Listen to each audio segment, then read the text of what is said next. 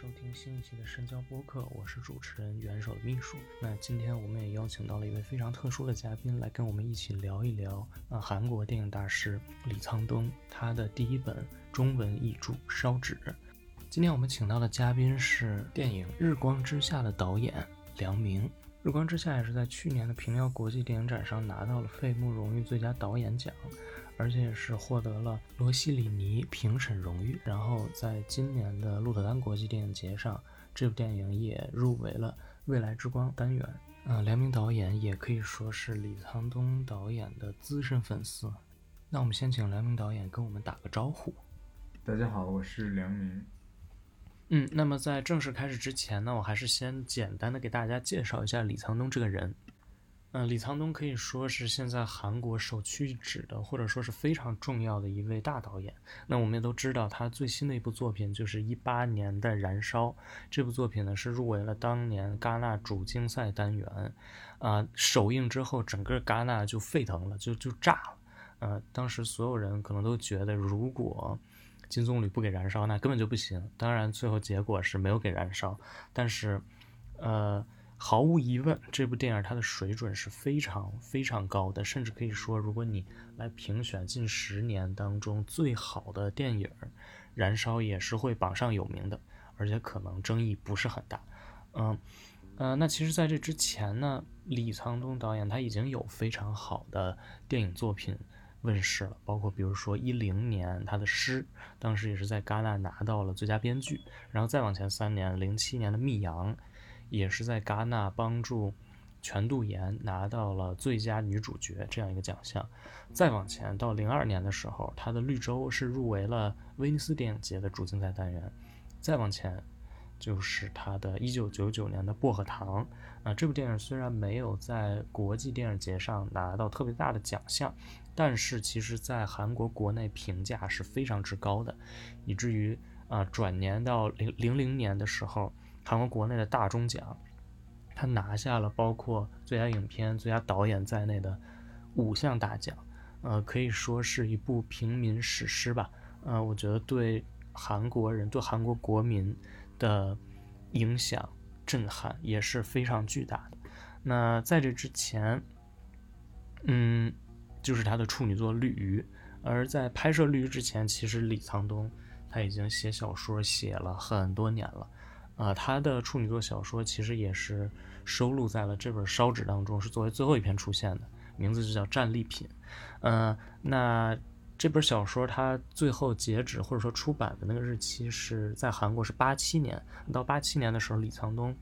已经是韩国国内一个可以说是比较有名的新作家了。呃，更早年的时候，李沧东还画过漫画，还演过话剧等等啊。其实他干过很多事情，那可以说是一个全才、通才。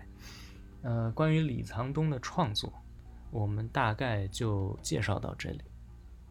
其实我还是想先了解一下，就是您对这个书总体的一个评价吧。其实首先我觉得。我在读外国文学的时候，一般我们所看到的都是所译制过来的版本。那当然，这个翻译的水平就变得特别重要。我曾经也读过一些，包括韩国小说，我也都也也有读。就是有的时候你遇见那个翻译，就会让你觉得这个作家好像真的没什么水准啊。就也许是这个翻译为了图省事儿，或者是说他本身的水准。没有那么那么那么厉害，其实这有的时候跟我们做电影字幕特别像，因为我们比如说当时《日光之下》去到电影节要做字幕翻译，要翻译成英文，你对这个翻译其实它需要有本土化的一些东西啊，然后又要能抓住你作者的一些精髓的一个点，那怎么能保留好你原来？所书写的、所描绘的那那么可能非常非常完美，或者是很有意象的一段文字，我觉得就是有意象的东西是最难翻译的啊。那在这本烧纸里面，我真的觉得说这个翻译翻译的特别好。那当然，因为我们都是先看李李沧东导演的电影，然后再回过头来读他的小说，你会觉得其实这就是他应该。写出来的东西，嗯啊，其实，在翻的时候，因为我没我不知道他的他的年代，我在翻的时候，每完每每每看完一篇，他后面都有标记，一九八几年，一九八几年收录于什么。然后你发现看完整本，它全是一九八十年代的八十年代他曾经写过的一些东西，你会发现他的文字跟电影是有一个很密切的关联的。嗯嗯，我甚至我们能在他的一些小说当中都能看到他未来电影的影子。嗯，你看《薄荷糖》嗯，啊，就是那篇，大雪纷飞。对对对，对大雪纷飞的日对子，，嗯，那个非常明显。对，很嗯像，确实很像。嗯，然后他对现实主义的那种关注，包括你刚才提到的那个舞，嗯嗯嗯嗯，两个人去度假，嗯，那个舞其实我觉得可能算整本书里算是唯一一个挺喜剧的。对，其实那个舞的描述，它让我觉得说这个小说集里舞是一个挺独特的跳脱的，它这种跳脱更像是今天我们中国的小说家可能会在描述的一种生活，或者他们看到的人对人的一种关注啊、离我们来讲是更亲近的。嗯我们今天阅读起来，其他的那些大部分它都是延续了曾经他们的光州事件，然后以及他们的种种的历史遗留下来的伤害或者是阴影吧，就是人被包裹在这个阴影当中，尽管事件已经过去，事件已经结束，甚至有些已经被遗忘了。就我就想到，我读完这本书，我还想到之前一段时间看到的有一篇娄烨导演的一个文章，那个标题大概是说，娄烨导演说说我们今天所关于历史的叙述都是对于今天的描述，大概是这么个意思。我觉得在《烧纸》这本小说当中，我也感受到了这样一种状态。嗯嗯嗯嗯，我觉得他其实这本书里所有这些小说政治性、社会性还都是很强的。非常强。其实我没有想到，嗯，因为如果单看他电影，我觉得可能还没有这么强烈。对，其实我当时看的时候也是跟你感觉特别像。八十年代，李导演是一九五四年出生的吧？嗯他五四年出生，那八十年代来讲，他写小说的时候，他三十出头，三十多岁，正是经历了那段历史的，可能他当时在学生时代，或者是刚刚毕业，嗯，他们就是现在比较，就韩国比较活跃的这些导演，好像那个时候都比较活跃。而且他们很抱团，嗯嗯嗯，他们其实，在政治方面都比较激进，所以他们最后拍出来的东西，我觉得也这种政治性都非常强烈。有一些篇章里可能直接就是对学生的声援，直接就会提到他们的死。我觉得这种对我来说还是还是比较震撼。是，我觉得尤其是对今天年轻一代来讲吧，可能读到这些小说的时候，真的会伴随着一种震慑或者震撼吧，因为确实是我们也曾经经历过相似的历史事件，嗯、但是可能渐渐的就是处于一个被更多人遗忘的一个状态，或者不能提及的一个状态。我们之前在聊电影的时候也会聊到，说你是什么样的人，你就会拍出什么样的电影，或者说你的电影作品就代表你这个人。那就再回到小说，其实是一样的。你会发现，从烧纸到他后面的六部电影作品，他们就形成了构建了李沧东导演这个人。嗯嗯，您写小说吗？我们我有在尝试在写，对，但是觉得还挺难的。短篇吗？对，嗯因为它确实是，尽管是说我们做创作，也许说可以更自由啊，或者是打破一些框架或者束缚啊，嗯但是电影跟文字它还是真的是完全不同的东西。这本书里有一些我觉得特别有意思的，比如说像空房子，就对“空房子”这个名字，我们就会想到空房间，金基德的那个电影。而且这两个人，这个夫妻住到不是他们阶层那个房间里，也给人一种想到寄生虫的感觉。我看这篇的时候，我我真的觉得还很有意思，因为，呃，你看的这个文本，然后你再去看《寄生虫》那个电影的时候，我觉得很明显就能看出来，奉俊昊和李沧东是多不一样。因为李沧东确实他，我觉得不管是他文学作品还是他电影，其实文学性还都比较强烈一些。非常强，是对嗯，但是在看奉俊昊那个电影，就是你一眼看过去，你就知道他在描述一个空间，嗯，他对那个东西非常敏感。嗯，他这里其实也有很多好玩的形象，我觉得就是他这这本书里的很多形象，最后他都用到他电影里了。比如说那个《火与灰》里面那个、嗯那个母亲，我觉得就跟那个密阳非常像，就是一个失去孩子的一个母亲，然后她转向了宗教。对，其实它里面有好几个小说都是在讲家庭。嗯，你提到了母亲，那个《脐带》，它也是在讲讲了一个母亲。这里面真的是有很多母亲，包括那个祭奠里也有祭奠，对，那您觉得就是李沧东他的电影和他的文学，就这两个东西有什么区别呢？觉得电影来讲，他所关注的，因为艺术形式不同吧，我觉得文字它的艺术形式还是不如电影更加宽广，尤其是他沉淀了那么多年。你看他拍第一部电影的时候，呃，应该是四十多岁，四十三岁的时候拍的处女座《绿鱼》。嗯那其实我们都知道，电影它包含了文学，包含了音乐啊，甚至舞蹈啊，包括美术。那其实单从文学来讲，我觉得李沧东他的文字已经很极致了，嗯啊，已经非常非常有力量，嗯啊，而且他的文字你读起来就是有的时候经常是一种。电影的叙述方式，就是像我们今天很很很多电影人都渴望去探究的一一一种讲述方式。我对那个战利品印象特别深，就是他在结尾部分最后一个段落在在讲他跟那个吴美子那个女人，嗯两个人在宾馆里终于要做爱了，他就不断想象到自己在撒那个人的骨灰的时候的那个场景。嗯啊，他跟吴美子倒在床上，然后他在那个河当中踉踉跄跄，也摔倒在河水当中，就是他不断的交叉交叉，就像我们今天剪辑电影剪辑的一种方式，就是交叉剪辑，让你觉得还是很有非常有画面感。嗯嗯，他的文字本身就有非常有画面感。他这本书来讲，对于喜欢他电影的影迷，我觉得是一个补充吧。对于李沧东导演，我们去了解他、去接近他的，或者去认知它的一个补充，而不是电影是小说的补充。我觉得还是，尽管小说是先存在的、先行存在的，嗯但对于我们而言，小说真的是我们认识李李沧龙导演的一个额外的一个补充。嗯对我来说，我确实觉得他的电影会比小说更好一些。我个人倒没有特别觉得他小说有，因为是这样，我是我觉得是这样吧，其实应该可以说，因为他的电影已经拍到那种程度，就是你说谁能用单单用文字，能够超出李沧东电影所展现的那那种丰富和那种悲悯呢？我觉得没有任何人的文字能够做到那样的作用。对我来说就是像就这本书里头的，因为可能也都是算他创作生涯当中嗯比较早期的作品，对，所以可能就是我我个人感觉还是有些直给，嗯，还是比较直。但是可能到他后期电影，可能就是比如说像这本书里嗯八七年的那几篇，可能恰好能接上绿鱼，嗯，我觉得是那样一种感觉。但我觉得在这个小说之后，或者说在绿鱼之后，可能他真的就是每一部都会有一个，算是一个飞跃吧。对，可能你说的那种感受，我多少能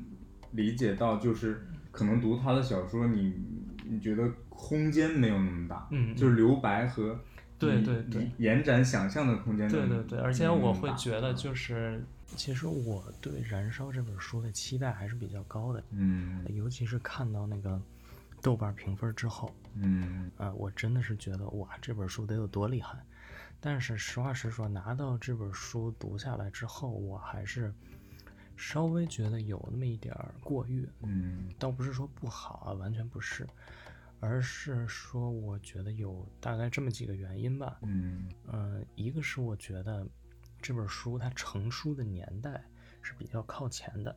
呃，就是所有的这里面的创作都是在八十年代，而且可能就是集中在八三到八七这五年之间，所以呃，就对我来说，它可能反映了李沧东在某一个时间点上他的创作动向，但是呢。呃，李沧东的第一部电影，我们刚才也说过了，就是他的第一部电影，实际上还在他创作的，就是这本书当中创作的最后一篇小说之后的几年，所以我觉得在他可能第一次创作电影的时候，他开始对整个社会啊、对政治啊都有了更深层次的认识。那在这种情况下，我觉得太高的评价给这本书其实是不太恰当的。嗯，而且就是其实我看这本书的时候，我就非常呃明显的，我就其实我就想到了契诃夫，因为实际上我觉得契诃夫也是最开始写短篇小说，但是后来他转向了戏剧的创作。但实际上我们对契诃夫的评价也不会说他的最高成就就是短篇小说，而是他后期的那些戏剧作品。而我们看到，可能相比起来，戏剧作品。才是他人生当中最后几年创作出来的。那我觉得那种厚度是他前期的，包括他那些短篇小说没有办法比比拟的。甚至我觉得他后期有一些戏剧作品都是前期的戏剧作品没有办法比较的。所以在这个意义上，我觉得如果对我来说他的电影可以给到九分或者再往上的话，那我觉得烧纸的评价可能就会稍微的低一些。我觉得这也是他早期的一种一种表达和风格吧。对，三十多岁的那个年代的一个年轻人，一个知识分子。嗯。嗯，第二是我觉得《烧纸》这本书他创作的年代，呃，跟李沧东创作这些作品时候他的年龄也是有关系的。嗯。就是实话实说，我并不觉得他在讲述这些故事的时候。或者说他在讲述当时的社会问题、当时的政治问题的时候有多么深刻，我觉得更多的可能是一种非常及时性的反应。嗯，比如说当时出现了什么事件啊，那我赶紧写出一篇东西来。实际上，我觉得是这样的一种反应。那我觉得这可能也导致他的小说作品，呃，尤其是那个那个时候的烧纸那个年代的小说作品，我觉得可能有。过于具体直白这样的嫌疑，那我觉得比起他的电影创作来说，肯定是缺乏一些层次的。嗯，我在看这个小说的时候，我自然就会联想到《燃烧》啊、《密阳》啊、《诗》啊，就会联想到这样的他的这些电影创作。嗯，那我觉得同样是在讲述一种愤怒、一种虚无，可能甚至可能说几十年以来，李沧东一直讲的都是这个。但是相比于他八十年代的文学创作，我觉得他的电影还是更加的丰富充沛。嗯，最关键的是，我觉得他能够在这些电影当中跳出具体的社会事件，去分析或者说去呈现一种更为复杂的事物。嗯，尤其是我们看到这些电影当中可能存在一些非常模糊、非常暧昧的关系，它可以让我们去。假设去思考，去深入的挖掘，当时这个世界是怎么样的一个世界，从不同的方向、多层次的去理解，而不是简单的，呃，我声援谁、表现谁的问题啊。我觉得这种单向的这种控诉，呃，对艺术来说是比较危险的，那可能对观众来说是更危险的。呃，对艺术创作来说，我觉得也是很重要的一个一个一个面向吧。呃，同时我也觉得，就是任何好的艺术作品，它都需要某种抽象和提炼的能力。我觉得只有在真正抽象和提炼的层次上，它才能够提出一个真正的问题，它也才能真正反映出你作为一个创作者是怎样看待这个世界。嗯，第三呢，就是我觉得，嗯，李沧东的文字实际上。当你真正去做一个简单的比较的话，你会觉得其实他并没有李沧东的电影更成熟。嗯，换句话说，你很难在他的文字当中看出什么风格。嗯，呃，那我觉得这一点可能对于一个小说家不是很重要，因为毕竟小说家他就是写小说，他就是写情节，他就是写这种东西。但我觉得对于真正的文学来说，还是很重要的。那我觉得。烧纸可能离文学创作来说还是有那么一小段距离的。嗯，一个比较直观的感受就是，当比如说我读一些呃文学家的作品的时候，我能强烈的感觉到文字的存在，或者说文体的存在，那种感觉，呃，不仅仅是能让我意识到某种风格。那风格的存在，而且它能够让我强烈的感觉到，就是在这种叙述背后是一个怎样的人，他在书写这些文字。嗯，那比如说，呃，后面我们可能还会专门聊到波拉尼奥，嗯，或者这样的，呃，我觉得二十一世纪比较重要的文学家。那他的文字啊，就是当你读的时候，你会感觉到哇，真的是滔滔不绝，而且里面有那种非常戏谑的、生动的比喻反转啊，他会让你意识到，就是波拉尼奥这个人，他不仅仅是在书写一个故事，而且他是在构建文字，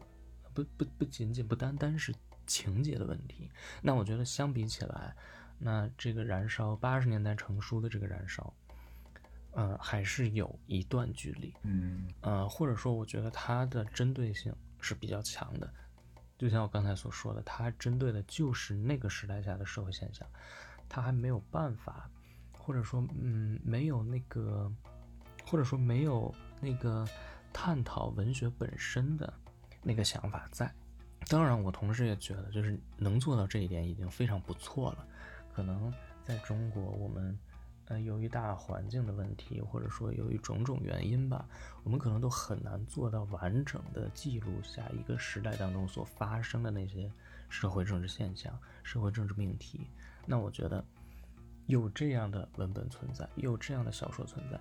对于他的读者，对于整个国家。对于这个国家的文学创作，哦，当然都是有益的啊，只是说我觉得没有那么好而已。我觉得提到李沧东导演，我其实对我最大的感受来讲，他的电影给我的最大的感受就是平衡。因为最初看他的作品，你你看他第一部是哪部？啊，密阳。嗯，咱俩一样啊。我看的第一部也是《密阳》，嗯，这是后来看《密阳》之后看的诗，嗯，然后是才是绿洲，嗯嗯嗯，然后是薄荷糖和绿鱼，相当于有一点反着看了啊，就最后才把他最初的作品看到。我当时看了《密阳》，就很震撼，我当时就一下子觉得我太喜欢了。再加上那几年其实大量在看很多韩国电影，那几年看《密阳》那那那几年也是。包括罗洪镇的《黄海追击者》，嗯嗯，啊，那几年出了很多好片儿，包括朴赞玉的啊，奉俊昊的，我当时看了《密阳》，你会觉得他的表演特别好嘛？嗯，这个全度妍还拿了影后，嗯嗯，我也是因为听说他拿了影后，我还挺挺感兴趣的去看了。然后后来你再看他的其他作品，他的诗在戛纳拿了最佳编剧奖，啊，你就会发现。他的电影当中啊，他的影像、他演员的表演、他的剧作，嗯，以及他个人的风格，或者说他的美术构成他电影的这些元素、这些部门，没有哪一个是特别强调和特别突出。就我们有的时候看到其他导演，比如说金基德也好，或者朴赞宇也好，或者欧洲的很多导演，你都会觉得说他有一个很独特的标签，比如说他的影像非常突出，啊。他是怎样的影像，或者是他的电影当中，他的一定是强调他的视觉、他的语言，嗯，或者是他的嗯美术，他很注重他的美术场景，嗯，或者是或者是他特别特别强调他的剧作上他要表现的一些台词，把一些台词、一些金句抛出来。但是我觉得在李沧东导演的电影来讲，我所看到的真的是平衡，他的每一项都是那么厉害啊。但是又都是融合的很好，嗯，所以你看他调教演员，包括他自己的写剧本，在国际上也都纷纷得到各种的认证认可，嗯，综合而言，这个平衡往往是我觉得是最难的，嗯，对于我们电影创作来我看您就是在给深交的那个十年十佳里，是不是也把燃烧列进去了？对，应该是有，嗯，对。您在就是创作《日光之下》的时候有这种参照吗？其实我很想拍出李沧东导演这样的电影，包括像包括很多电影创作者，他们心里都有一种渴望，说因为大家都有特别喜欢的导演，嗯，都希望能够达到某种高度，嗯，但是你其实更多的只能是。一种努力吧。其实对于《燃烧》来讲，因为后来电影在电影节放映了之后，大家就有有在聊嘛，有提到娄烨，包括提到李沧东导演。嗯。啊，我说你们说到的，这都是我超爱的两个导演。嗯。那其实我后来再想想，嗯，我的人物的设置、人物的构建、人物关系也不一样。你确实不可能唯一可能是场景和天色嗯。比较像吧，嗯。就是也许日光里古稀的那个场景，那个空旷的感觉，嗯。跟《燃烧与刘亚仁》那个家空旷的那种感觉很像，包括嗯。天色密度，天色密度这你没办法呀，东北 跟韩国的纬度就是很像啊，就是你到了那个点儿，它天空就是那个样子的。嗯。啊。当然我其实挺高兴大家能看到的，就会有这种感受吧啊，因为我们在澳门影展的时候，那个选片人 Joanna 他写的那段推荐语，他也提到了燃烧。啊，他说会让人联想到，我觉得可能还是因为三人关系吧，因为一一个三个一个三个人物，他是一一个女孩，两个男演员，我是一个女一个男演员，两个女演员，这种人物构建可能我觉得会让比较敏感的人会想到，嗯嗯嗯，我觉得也不仅仅是，可能比如像，尤其是里面涉及的一些社会问题，包括整体的那种风格，尤其是节奏还有点像。对，对于社会问前半前题半，其实原本是想再往深了讲的，嗯，甚至也拍了，嗯。没有办法。我觉得其实我觉得已经已经足够了。我我不知道再深了会是什么效果，嗯但是我觉得这样拍它可能反倒会让人深入的想下去。嗯嗯嗯。嗯我看有人在讲说，李沧东导演他的《燃烧》是他偏向商业的一次尝试，就觉得说更具有商业性，因为他用了名气大的刘亚仁，还用了在海外有名气的那个史蒂文元。啊，你怎么看这个事情？我觉得完全跟没关系吧。对，我觉得我我也是这么认为的，就是只是他觉得适合。对，确实很适合最后演出来。我觉得这种这种说法就会觉得说，那女演员完全可以找个有名的呀。嗯那他干嘛千辛万苦海选选出来一个新人呢？对，而且他以前的演员也并不是没有票房的 演员。对呀、对呀、我觉得这又回到了我我刚才说的那个平衡。嗯其实你看他这这种选择，我觉得是一个很平衡的一个方式。嗯他选择了很棒的演员，很优秀的演员，只是恰好这个演员又比较有名气。嗯，而且他确实也会，就我觉得他真的是属于那种非常会调教演员的那种导演，能就是把所有演员都统一到完全统一到一个调性上，我觉得这个真的很难。我当时看了《燃烧》，我就说这个刘亚仁，因为我们都看过刘亚仁以前的一些戏，对不对？当然他演的都很好，但你其实是《燃烧》没出来之前，你有一点难想象他会演出来这么一个小青年。而且那种状态，我觉得还还是挺难拿的。对对对对对，当然，他那些演员那个状态都很难拿，是都非常复杂，尤其是像《绿洲》里的那个那个文梭利跟雪景求。对雪景求嗯啊，都那样了已经。我当时你说聊到《日光之下》，我就要往前追溯一下，我跟李沧东导演还有一点小渊源。嗯因为当时我在一七年的时候，嗯我当时一七年年初完成了一稿剧本，然后那会儿这就是您完全自己创作的，对吧？对对，那会儿叫《对岸是否艳阳》，那会儿正好是有一个机会，我通过一个朋友，他就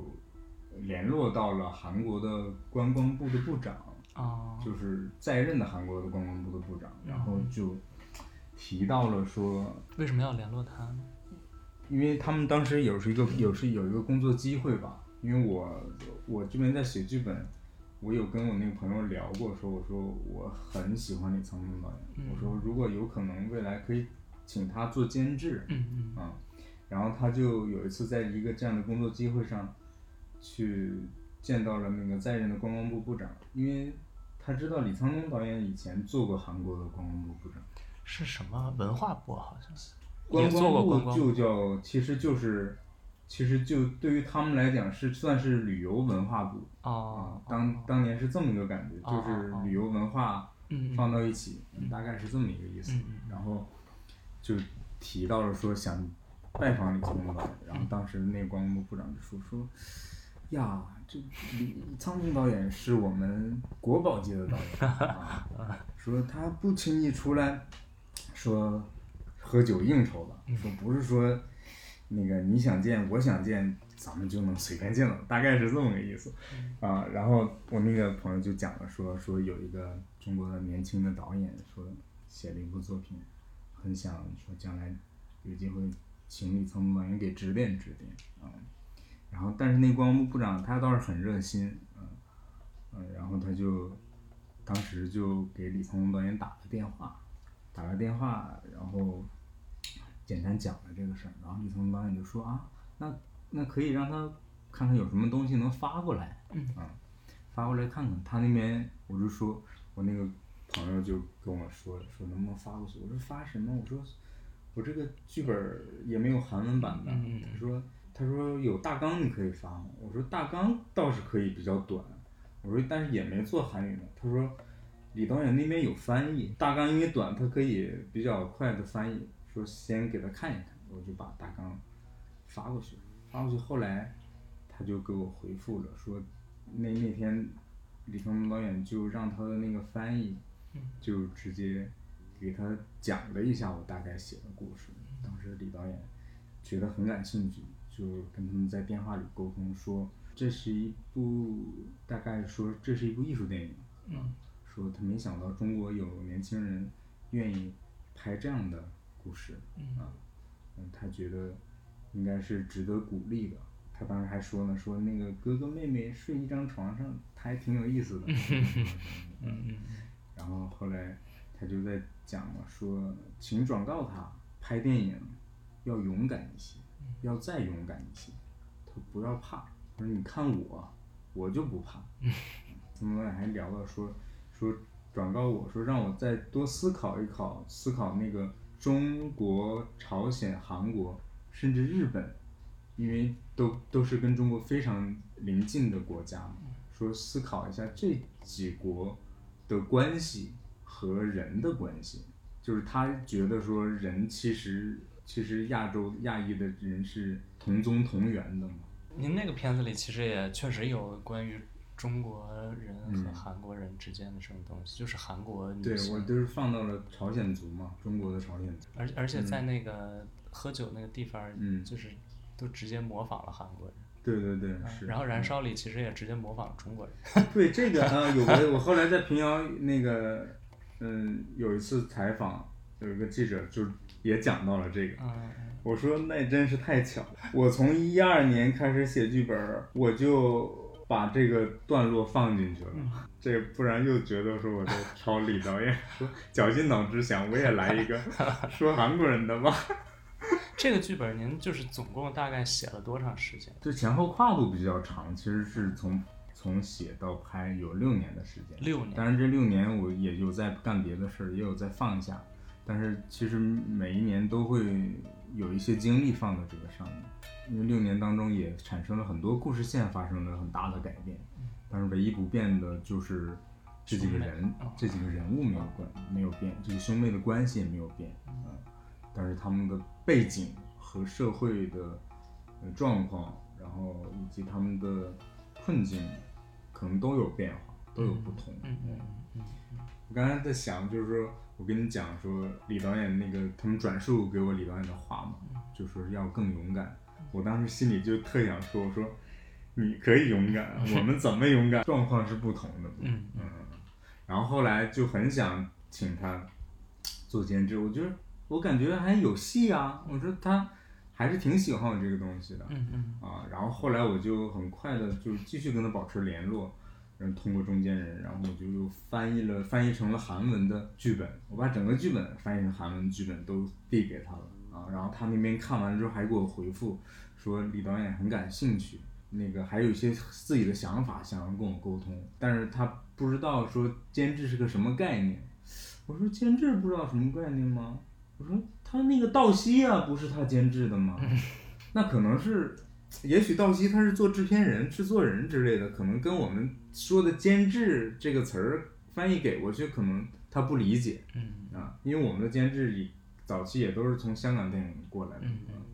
然后他就在问说监制是要干嘛？说是需要他在现场帮着指点拍吗？还是说怎么样要做些什么啊？然后我们就说说，那就其实就是，嗯，从剧作上，然后包括整体拍摄的风格和方向上，会给一些他的理解和指点嘛。然后如果时间允许，可以去到现场嘛，到时候就大概去跟他讲了一下。然后他后来回复说，他说他在筹备《燃烧》，当时没说是燃烧，就是说筹备新片，就是新片不是很顺利，就不知道什么时候能开机，哦我也不知道我什么时候能找到钱。嗯他他的意思就是说是，如果你确定了时间，你就告诉我。他说我看我的时间，然后我才决定说是否准确的答应你这个事儿啊。那我就不知道我这个时间了。然后结果后来呢，萨德就开始了那一年，然后就萨德就越演越烈。我就在 PPT 里我就写上我说李沧东也可以来做监制嘛。然后你当时在找钱，有些公司就看，哎，这个导演很厉害，但是韩国人不行吧？我们中韩关系这么不好那会儿，然后后来就其实我也没找着钱那一年，嗯，然后就不了了之。你对李导演的哪个电影的结尾印象更深刻？结尾的话，肯定还是燃烧吧，我觉得。嗯，嗯你还记得《密阳》的结尾吗？全度妍在剪头发，啊，发丝就飘到了地上，一阵风，嗯，然后摄影机在拍那个，还薄荷薄荷糖的结尾，徐景球就是他回到了最初，他最美好的那一天，嗯。他们那些小伙伴儿都在唱歌嘛，然后有两个人在那个捞鱼，可能是他从那个唱歌人群当中孤独的走了出来，可能就走到那个铁路桥下，但是摄影机一直没给到那个他的桥，一直一直在拍他从人群里走出来，走出来，走出来，然后最后他坐下，旁边有有一些小花，嗯。然后他看着小花，然后又看着天空，摄影机一直在拍他的脸，越来越近，越来越近，啊，然后摄影球的眼泪就出来，他看着天空，就是那种感觉，就会觉得，因为他是倒着讲述的方式，倒叙的方式，最后这一幕会让你觉得，觉得他似乎是预感到了自己的一生，嗯，会有这种感觉，这种预感太可怕了，而且你能逐渐，就是你其实越往越往后看，你能越感觉到他内心当中包裹的那个东西是多多纯真，原来是个什么样的人，这种揭示感非常强烈。所以那个人物男主角在片里也他有一句词，嗯，出现了两次，说生命是美好的，嗯但是生活不是。嗯